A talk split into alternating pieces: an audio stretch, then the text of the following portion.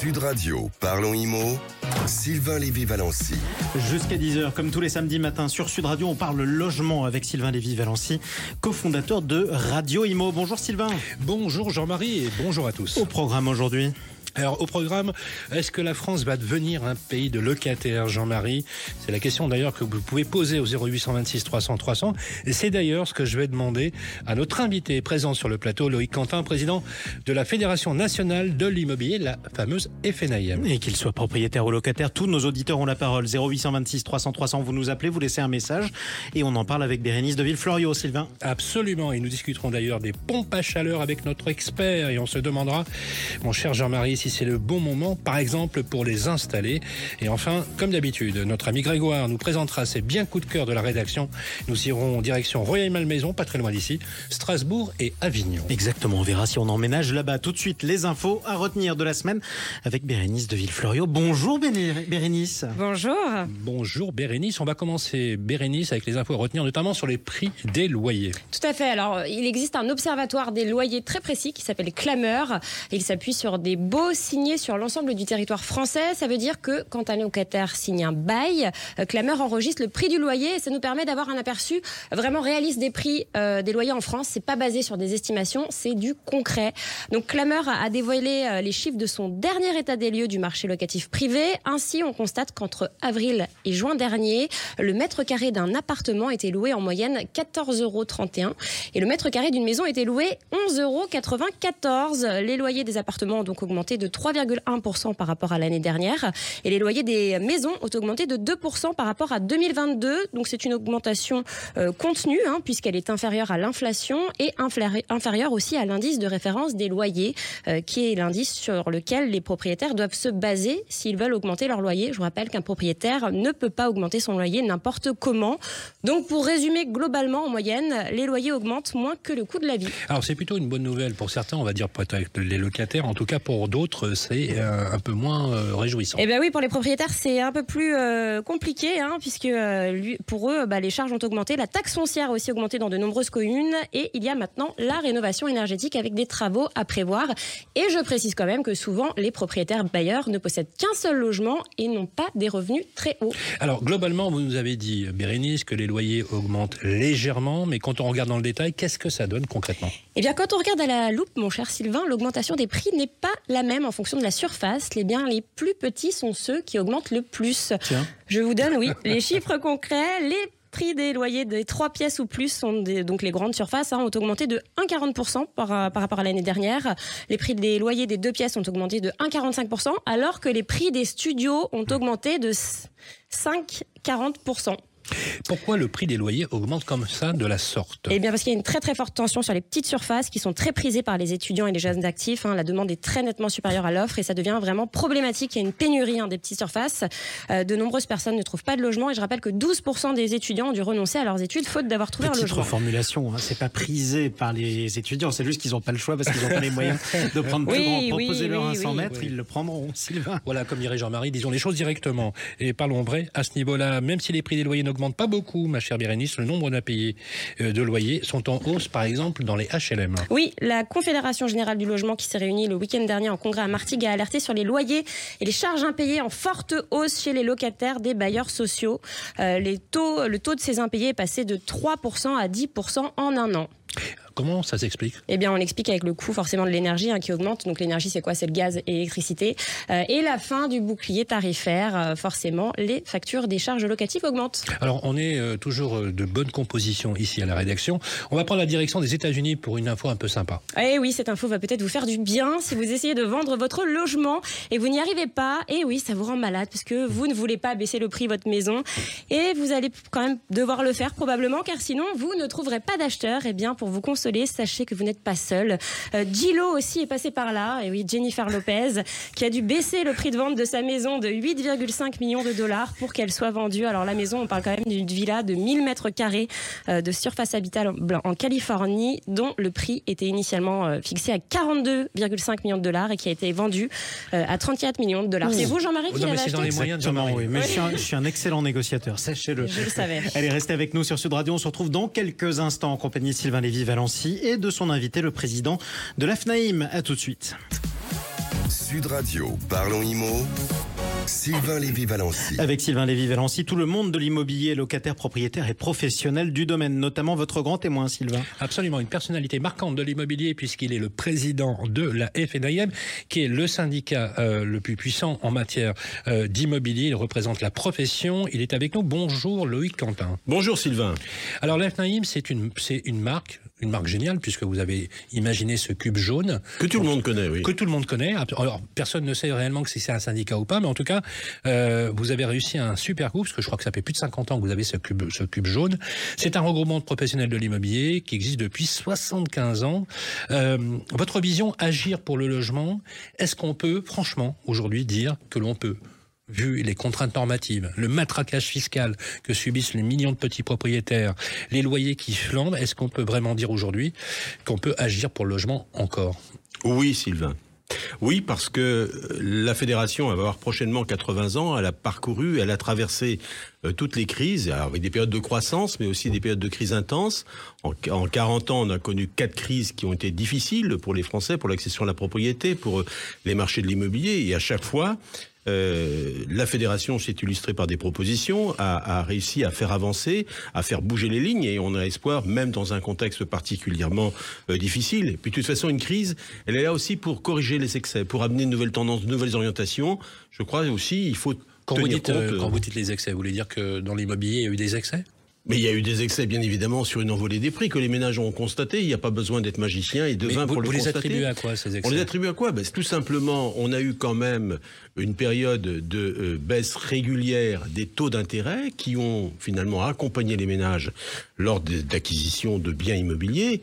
Et aujourd'hui, euh, nous sommes arrivés jusqu'à un atterrissage à 0,78%. Et aujourd'hui, on a repris 450 points de base, c'est-à-dire que les taux ont été multipliés par 4,5 fois en l'espace de 20 mois. C'est-à-dire, le pouvoir d'achat, avec l'augmentation des taux, le pouvoir d'achat s'est effondré. Et c'est tout simple. Alors, donc vous, vous partagez cette idée, bien évidemment, que la pièce qu'avaient gagné les Français pendant les dix dernières années, bah, ils l'ont perdue avec la hausse des taux. Ils l'ont perdu, mais ils n'ont pas envie forcément de sacrifier l'espace dans lequel ils ont envie de vivre. Ils ont envie forcément, effectivement, d'avoir un prix adapté à leur pouvoir d'achat. C'est ça qui est important pour Mais est-ce eux. que ça, ça explique effectivement le ralentissement? Je vous donne un chiffre. Euh, 45% de retrait de crédit sur une année complète. Euh, communiqué par les principaux courtiers, quasiment un dossier sur deux refusé par les banques, et on va même plus loin. Il y a carrément des banques qui, disent, euh, qui, qui ont dit, alors elles reprendraient a priori euh, légèrement euh, le, leur stylo pour signer les, les, accords de crédit, mais carrément en disant on va se retirer un petit peu de, de l'octroi de crédit. Résultat, moins 45%, et on voit dans certaines régions une baisse notamment pour les primo-accidents de plus de 40%. Est-ce que c'est ça qui a grippé le marché? Alors c'est pas forcément la position des banques. Enfin disons qu'un banquier, il prend toujours un risque, on prétend. Et quand il voit devant lui un marché qui est contracté par une hausse des taux, il n'a pas envie de prêter, prendre des risques sur la valeur future du bien immobilier. Quelque sorte, le banquier anticipe la baisse des prix. Et il a raison. Mais simplement, il contracte encore plus le marché. C'est très difficile aujourd'hui d'obtenir un, crédit. Est-ce que vous partagez cette idée que c'est le HCSF, le Haut Conseil à la stabilité financière, qui a bloqué le marché? Parce que finalement, si on avait continué à maintenir des taux bas, il n'y aurait pas eu de crise dans la transaction immobilière ou pas? Bah, Le HCSF n'a pas accompagné la hausse des taux. De façon avant, on avait encore une révision du taux d'usure tous les trimestres. Maintenant, c'est tous les mois. C'est encore mieux. Mais il n'a pas forcément accompagné. Il est encore trop contraignant par rapport aux possibilités que le banquier a pour mettre en place des crédits. Je m'explique. Euh, le banquier, euh, il n'a pas besoin des, des, critères du HCSF pour prêter de l'argent. Savez, c'est, il s'agit de pouvoir pour pouvoir emprunter. Donc euh, le banquier, le taux d'usure, li, le taux d'usure limite euh, l'octroi de crédit. A contraint la délivrance et, et, et la mise en place et il y a un taux qui est à 33% pour l'ancien, 35% pour le neuf. Mmh. Euh, on peut pas y déroger. On peut pas y déroger, tout à fait. Et c'est ce qui explique. Aujourd'hui, on avait une production moyenne par mois de 26 milliards d'euros de crédit. On est tombé à 12. C'est là effectivement la. Mais justement, quand en Europe aujourd'hui, on est sur un autre système bancaire, comme vous le savez, qui est indexé sur la politique des taux, et qu'en France, quand on s'engage sur un taux, on est sur une durée longue. Est-ce que c'est ça finalement qui stabilise le marché français, qui le rend particulier, peut-être plus protecteur?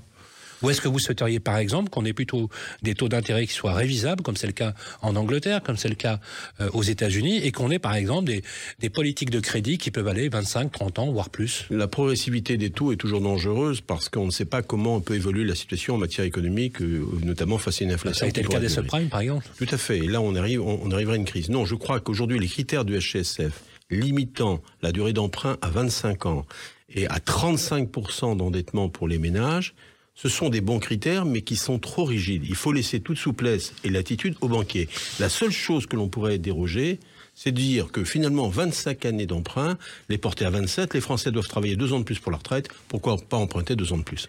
Alors justement, euh, vous avez euh, discuté avec le ministre du Logement, Patrice Vergrit, oui. pas plus tard que la semaine dernière, puisque nous étions rente euh, justement pour en parler. Est-ce que tout est politique dans le logement? Et est-ce qu'aujourd'hui, euh, on en a beaucoup parlé, vous et moi, euh, vous vous dites, on va rompre le dialogue avec le gouvernement parce qu'on a l'impression de ne pas être entendu. Je vous donne un exemple. Il y a eu un CNR, le Conseil national de refondation, avec un volet logement qui a duré plus de huit mois, dont euh, finalement n'a accouché qu'une toute petite grenouille encore, euh, qui a complètement euh, stigmatisé la profession et qui l'a même finalement réuni avec un discours en disant qu'il ne faudrait peut-être plus rien espérer de l'exécutif. Est-ce que c'est toujours le cas? Et qu'espérez-vous du nouveau ministre du Logement, Patrice Vergrit, qui a priori a l'air plutôt engagé dans le dialogue? Bah, Je crois que Patrice Vergrit est un ministre qui a envie de, je dirais, d'œuvrer pour le, le logement. Simplement, il est contraint à la fois par un budget qui n'est pas rendez-vous, une loi de finances qui vient d'être adoptée, qui ne qui, qui laisse aucune marge de manœuvre pour pouvoir soutenir le logement.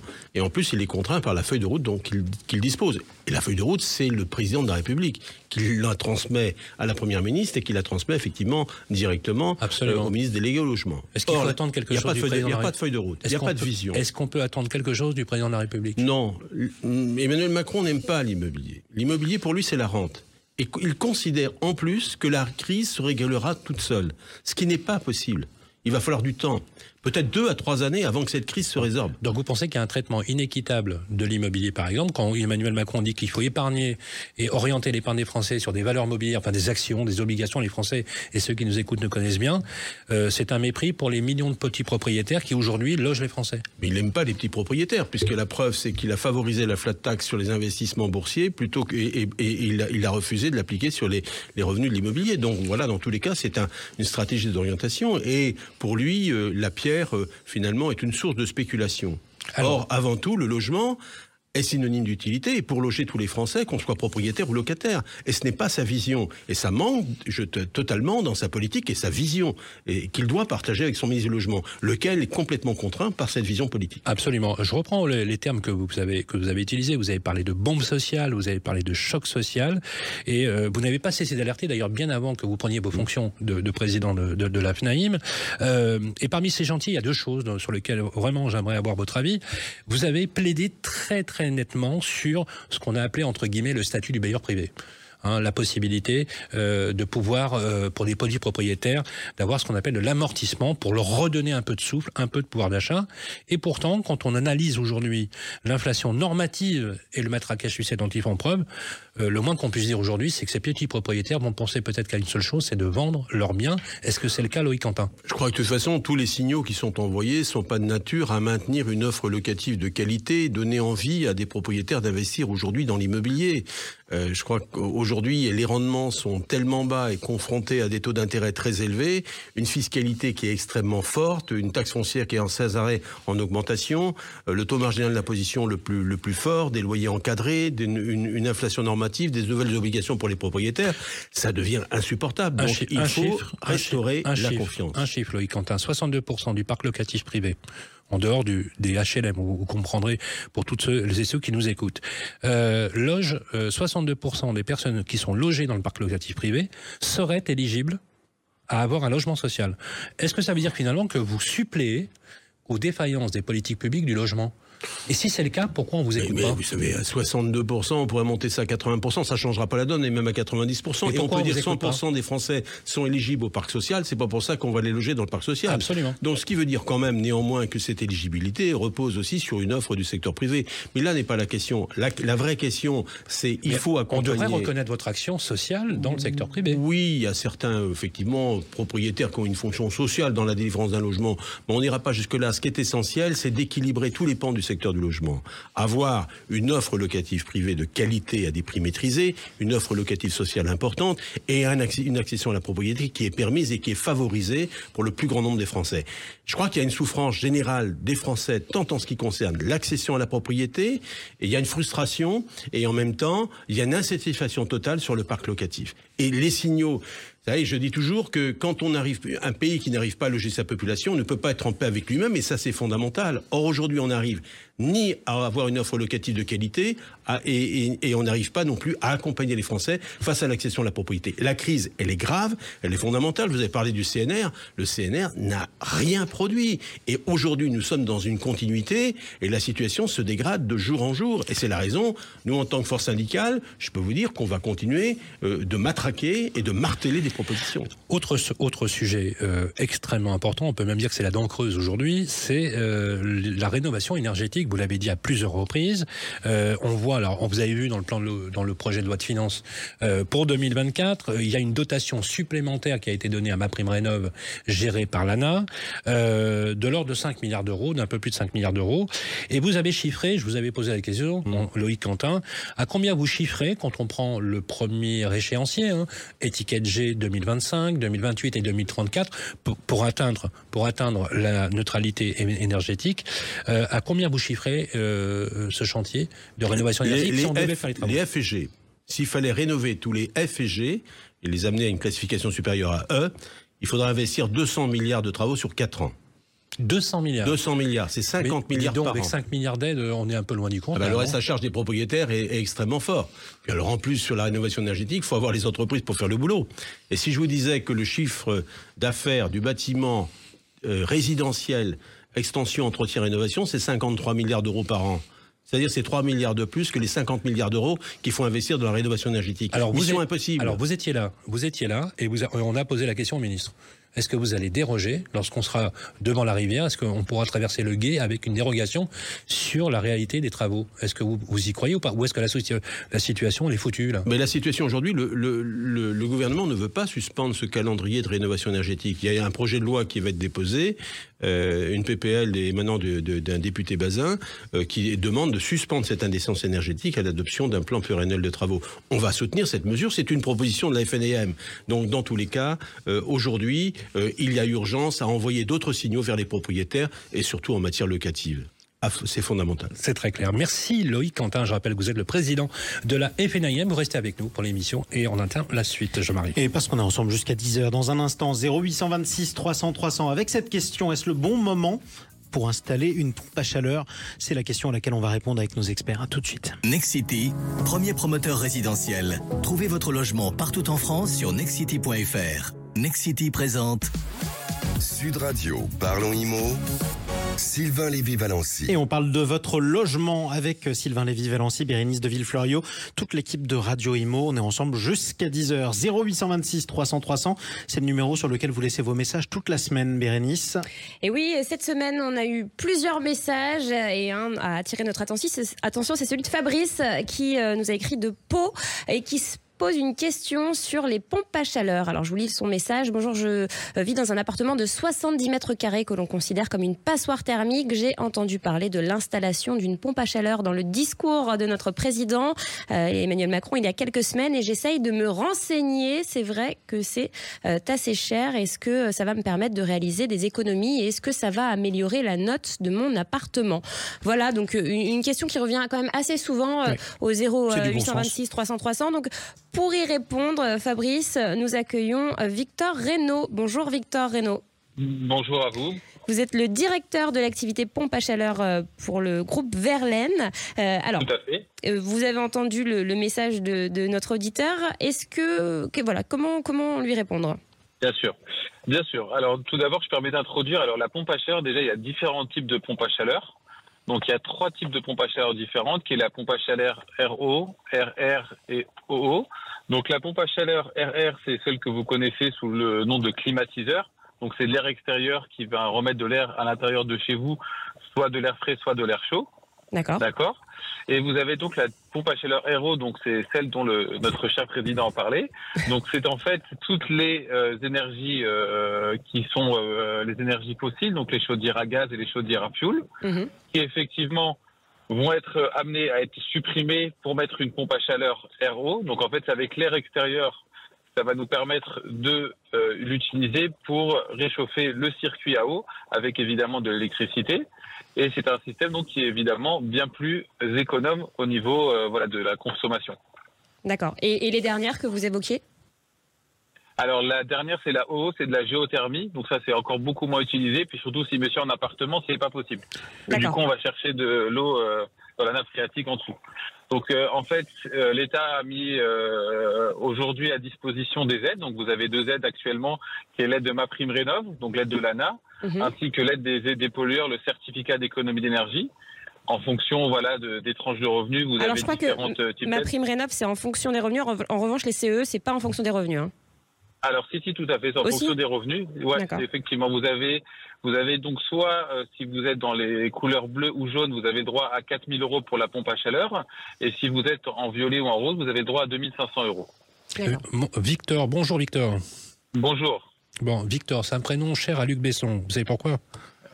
Non mais vous allez me le dire. bah, il, faut voir, il faut voir le film Nikita. Bonjour Victor Ah, Nettoyeur.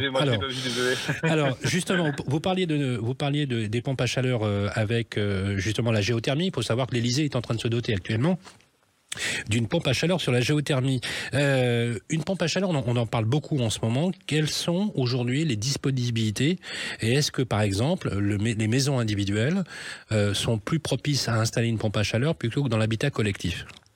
Effectivement, tout à fait. De toute, euh, la plupart de nos demandes que nous avons actuellement, ce sont sur les, euh, les, les maisons euh, individuelles, ou évidemment les maisons qui sont louées, qui veulent justement, euh, bah, comme vous devez le savoir, par exemple, les, les maisons qui sont chauffées au fioul.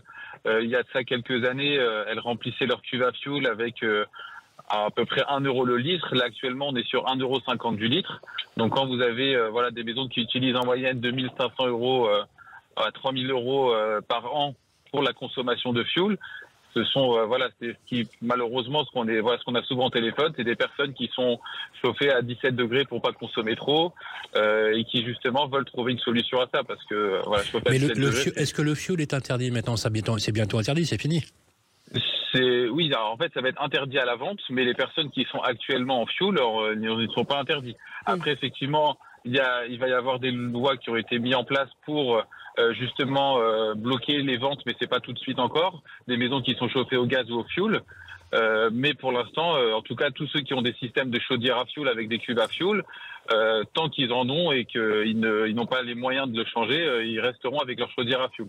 Alors Victor Fabrice l'a dit dans son message, ça c'est un investissement Mhm. hein, pour lui. Quel sera le, le retour sur investissement justement? Qu'est-ce qu'il pourra Alors- gagner comme Alors tout d'abord sur la question de Fabrice, euh, il y a un élément important qu'il a dit, c'est que sa maison était une passoire énergétique. Et de toute manière, euh, ce Donc qui c'est est toujours F ou G, hein. recommandé.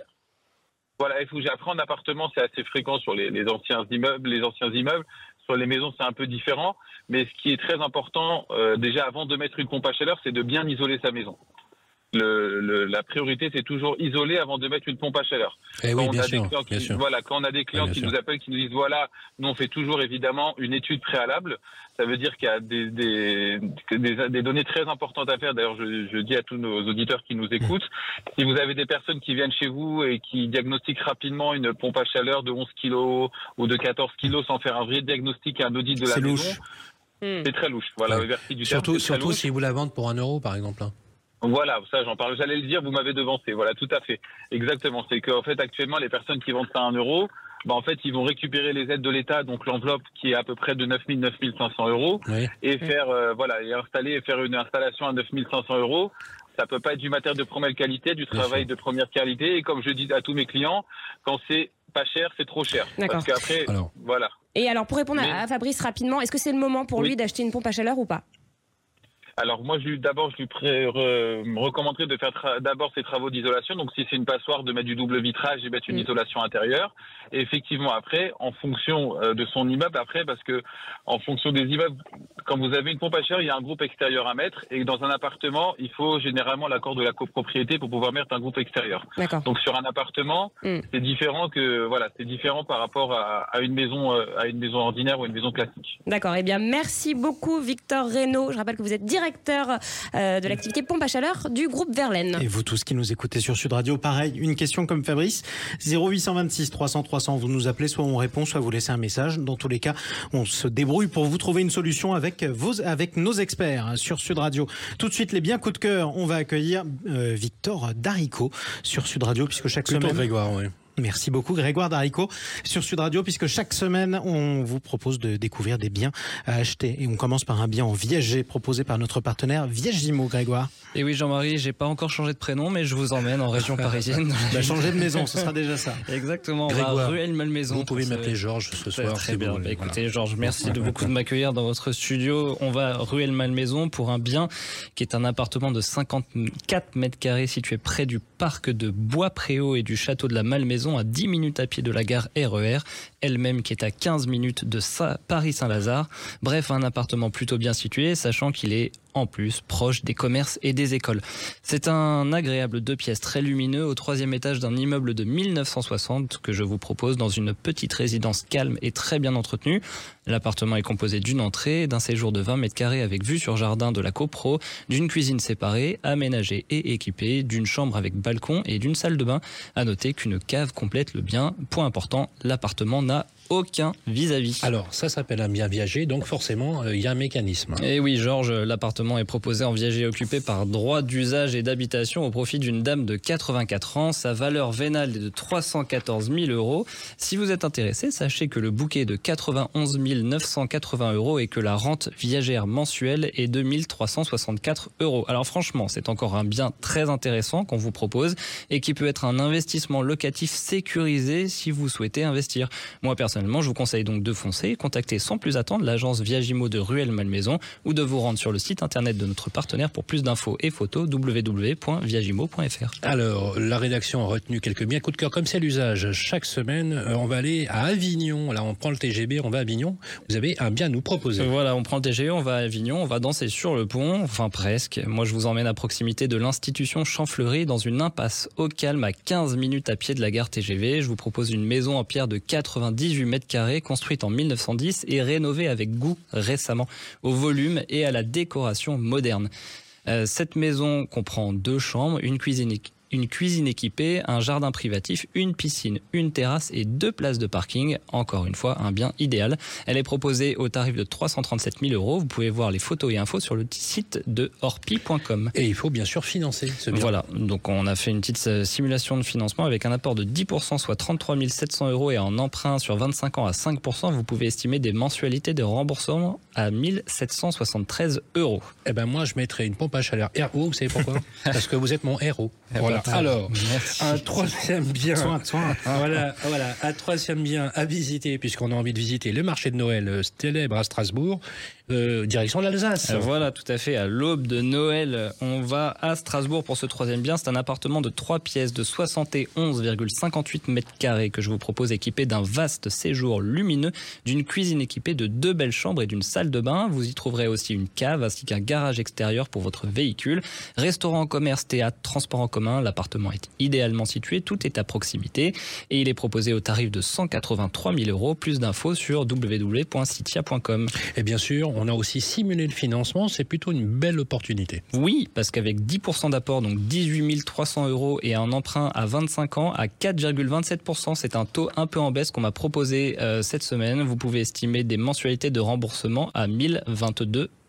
Merci Grégoire. Et eh bien merci à tous en tout cas et à toute l'équipe de Radio Imo. Je précise quand même que cette émission sera diffusée mardi prochain, rediffusée plutôt, mardi prochain à partir de midi sur Radio Imo. Et puis nous, on va se retrouver samedi prochain, euh, Sylvain, puisqu'on va se retrouver en duplex du Salon des Mers. Tiens, dans quelle ville il fait bien acheter et il fait mauvais acheter? Où est-ce qu'on peut trouver des logements facilement et où est-ce qu'on ne peut pas en trouver? On en parlera avec euh, les premiers magistrats de toute la France et de toute la Navarre. Merci Sylvain Lévy-Valency. Merci, bonjour et belle journée à toutes et à tous. Bon week-end et rappelez-vous 0126 300 pour vos 300 300 pour vos questions.